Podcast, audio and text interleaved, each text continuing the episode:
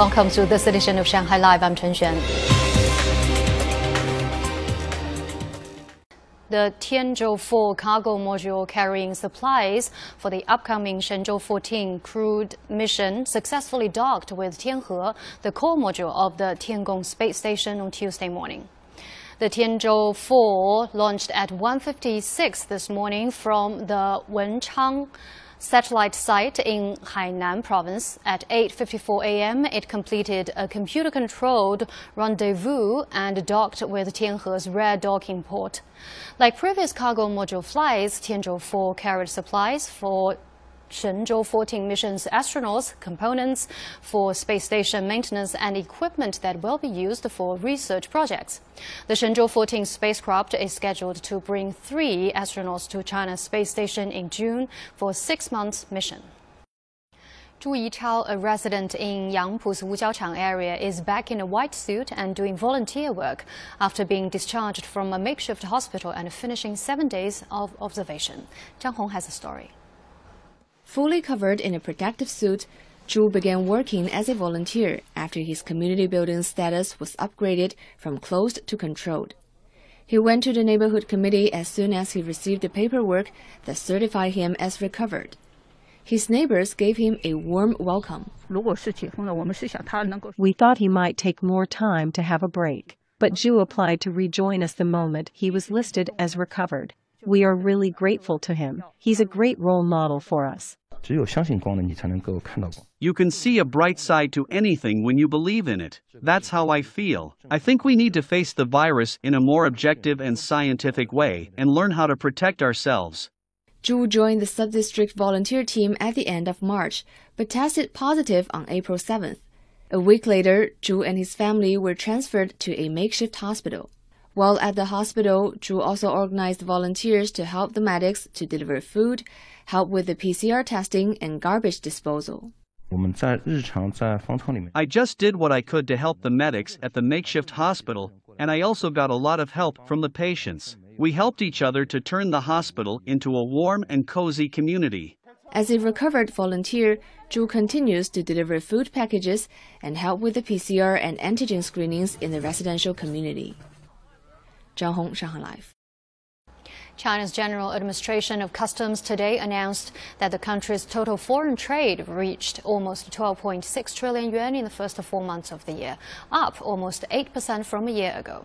Exports have grown by more than 10% since then.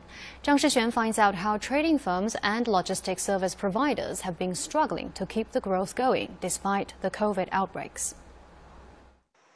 Every year, this aluminum products manufacturer in Anhui province exports around 5,000 tons of color-coated aluminum to overseas markets in the Middle East, Southeast Asia, South America, and Europe.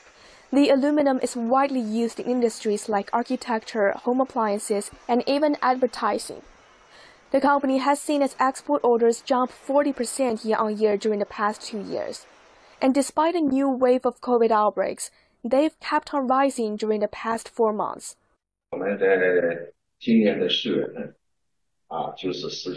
We started closed management in April and resumed operations on April 28th. We're now back to full production capacity. We've had to learn to produce faster and more accurately, with better techniques, and conduct online marketing, online communication, and online ordering.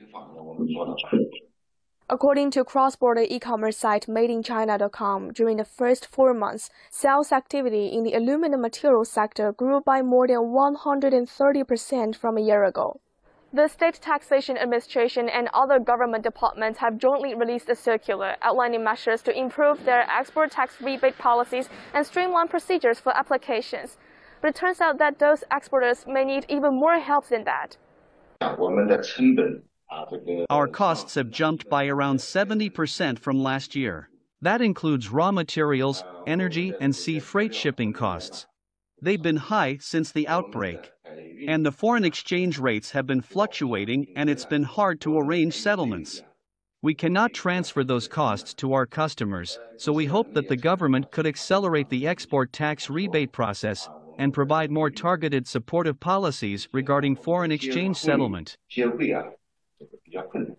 COSCO Shipping has been working to develop new transport services to help out those firms. Carrying about 1,000 tons of aluminum materials, COSCO Shipping's first train from Chengdu to Vietnam departed in mid-April. The new service helps to alleviate the pressure on supply chain logistics brought about by the Omicron variant, saving around 30% in time and 20% in cost compared with traditional truck transport. For example, traditionally, cargo from Chongqing or Luzhou would first come by river to Shanghai and then ship out to destinations in areas like Southeast Asia. But now this would all take quite a while, and cross border truck transport faces risks brought about by the outbreak. So we have adopted the new cross border rail service, which means less contact between drivers and operations staff. Most of the cargo shipped on a dedicated train so far is building materials, industrial medical products, or paper. Around 30% of it is aluminum products. And apart from these new railway services, for those who still have to choose sea freight, the shipping giant has also been leveraging multi-mode transport, combining sea freight with rail service, for example. Since the second half of February, Liu says the company has seen a surge in demand for multi-mode transport. Trucking cargo to a seaport is usually the most efficient, but now the outbreak has made it hard to find truck drivers, and some areas have specific antivirus policies, leading to a disruption in truck transport. So now we've made it possible for cargo to arrive at the Shanghai port through river or railway shipment.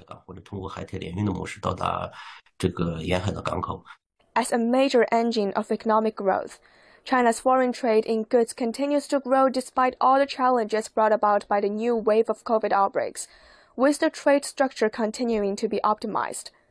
During the first four months, ASEAN countries continued to be China's largest trading partner, accounting for almost 15% of overall trade value.